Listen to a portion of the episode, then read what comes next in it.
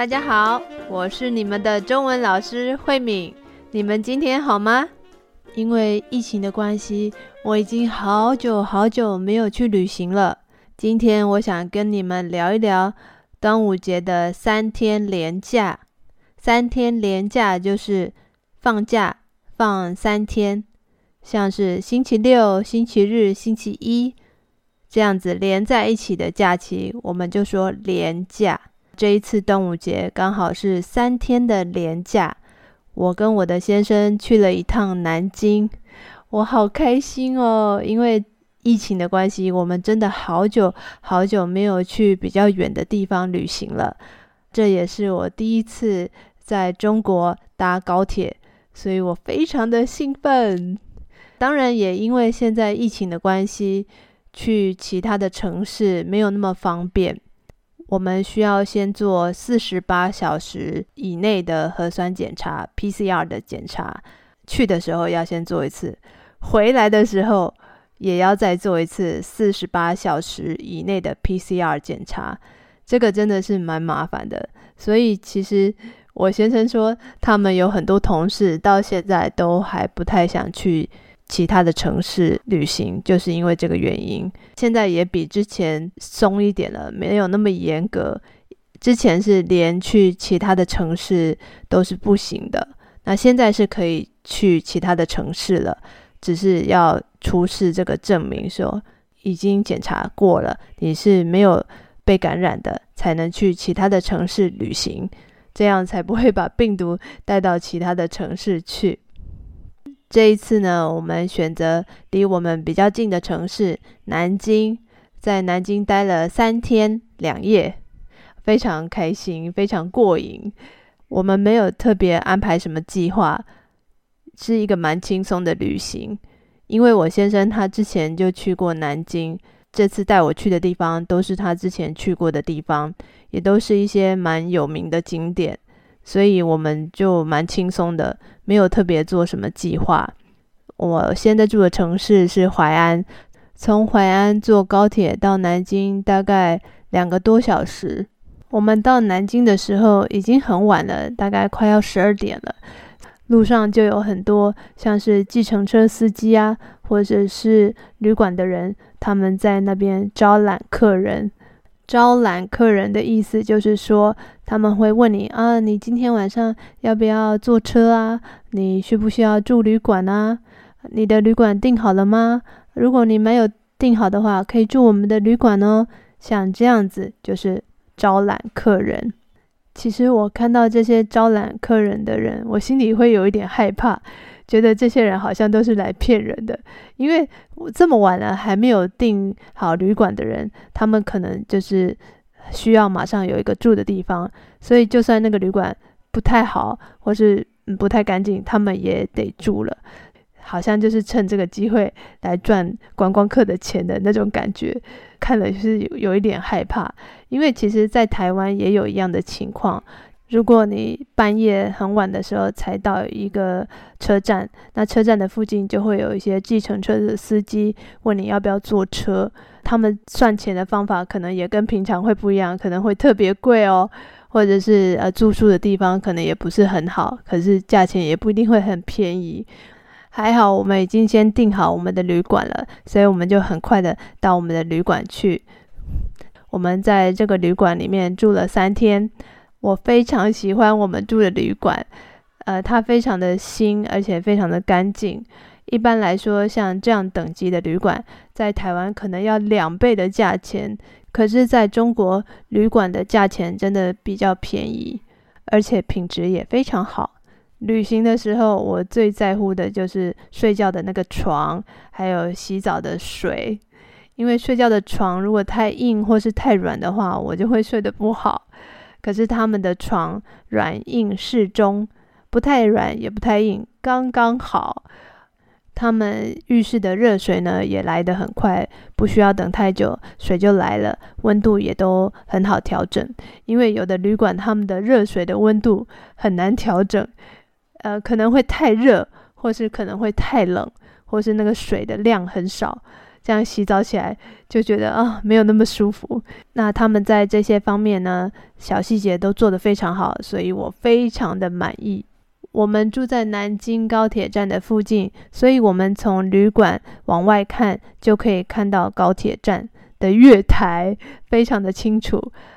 南京是一个一线城市，一线城市就是很大的城市。呃，在中国，他们常常说一线城市、二线城市、三线城市这样子。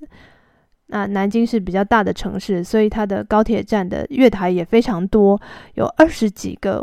我看到的时候真的非常惊讶，在台湾的高铁站差不多就是两个要往北的或是往南的两个月台，可是这边的月台的数量真的多很多。我想应该是在一个非常大的国家才看得到这样的景象，非常的特别。我们在南京这几天移动的方式呢，都是靠自行车，我们都是骑自行车到很多地方去。呃，在这边骑自行车也是非常方便的，到处都可以租得到自行车，而且这边租自行车的方式呢也非常的方便，到处都可以租，到处都可以还。呃，跟台湾不太一样，台湾的 U Bike 是有 U Bike 站的地方才能租脚踏车或是还脚踏车，可是这里是随地租随地还，好处就是方便哦。那坏处就是很容易到处停，所以那脚踏车停脚踏车的地方很乱。另外，我也发现这边的脚踏车的选择非常多，大概有四种吧。每一家脚踏车的公司都是不同颜色的，有蓝色、黄色、绿色，各种不同的颜色。这个也跟台湾很不同，因为台湾就只有一家 U Bike。我觉得这种公共的出租脚踏车，像 U Bike。像这样的交通工具，对本地人，或是对外地人，或是对外国人来说，都是非常方便的。因为很少人会带着自己的脚踏车去旅行，所以可以直接在当地租脚踏车，而且价钱非常便宜。我记得我们骑了一个多小时吧，也才台币大概二十块还是三十块左右。就算骑一整天，我觉得也不会超过一百块钱。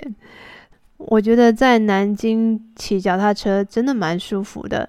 我们住在高铁站附近，是离市区比较远的。我们从高铁站骑到市区的时候，路上有很多地方都有树，有一个林荫，所以我们在树的下面骑脚踏车蛮舒服的。天气也不太热，一边骑脚踏车，一边欣赏旁边的风景，一边吹着风。在一个城市里面骑脚踏车旅行，真的是一个很大的享受。我也很喜欢走路散步，很悠闲的在一个城市里面逛逛。可是有的时候走太久，脚真的很酸。如果我看到附近有脚踏车，我就好开心哦，啊，就松了一口气啊！现在可以换个方式，啊，用骑脚踏车的方式来逛一逛，就不会这么累了。我们在南京的第一站呢，就是去。南京大屠杀的纪念馆，在一九三七年的时候，日本呢在南京发动了南京大屠杀，所以南京有很多人在那个时候都死了，真的是非常悲伤的一段历史。在这个纪念馆里面参观的时候，心情真的很沉重，而且在这个纪念馆里面，它的灯光也是比较暗的。看到一些历史的照片，一些受难者的照片，还有看到他们的故事，都会觉得很不可思议。我们都是人，为什么我们会这样子去伤害其他的人呢？在这样的战争的氛围下，我们的想法是受到什么样的影响，会让我们觉得去伤害别人、去杀别人是合理的呢？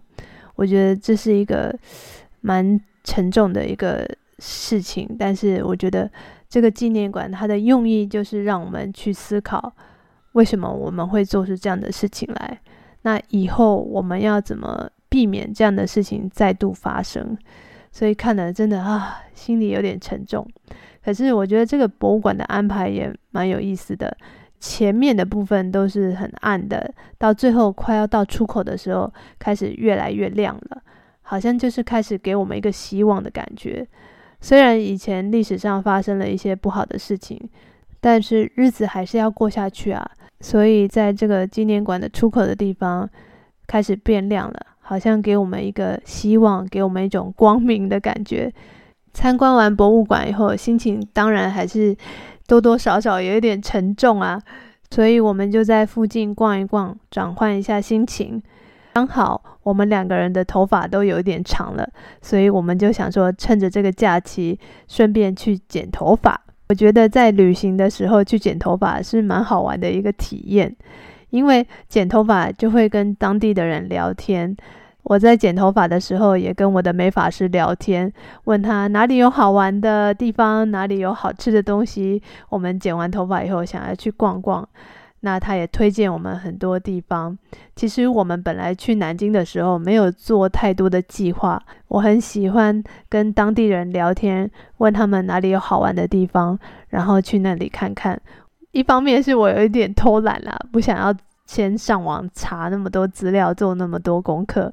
一方面是我觉得问当地人跟网络上的资料。可能也不一样，所以我比较想要听当地人他们喜欢去哪里玩啊，喜欢去哪里吃东西。而且因为我已经到了当地，如果我问当地人的话，也比较容易知道怎么去那些地方。我们还去了另外一个比较有名的观光景点，就是中山陵。中山陵呢，就是孙中山先生的陵墓 Doctor Sun Yat-sen。他在中国的历史上是一个非常重要的人，因为他领导革命，推翻了满清，所以现在我们才能过着民主自由的生活。我们每次去参观一些历史景点的时候，我都很希望可以有导览人员来跟我们介绍那个地方的历史还有故事，因为我跟我先生都是很喜欢听故事的人。那我们这次参观中山陵的时候，也请了一个专人来帮我们导览，大概九十分钟的时间，就听了很多关于孙中山先生的故事，还有关于南京的故事。虽然这些故事我们在国中、高中的课本上面都学过了，可是时间很久了，我自己也差不多都忘了。我记得我以前的历史真的很差，因为在学校的时候都是为了考试读书的，而且历史对我来说真的很难，因为要记得哪一年发生什么事情，考试也常常考啊，南京在哪个朝代叫什么名字，它是哪一个朝代的首都。那时候为了考试念书的时候，我觉得我都记不起来。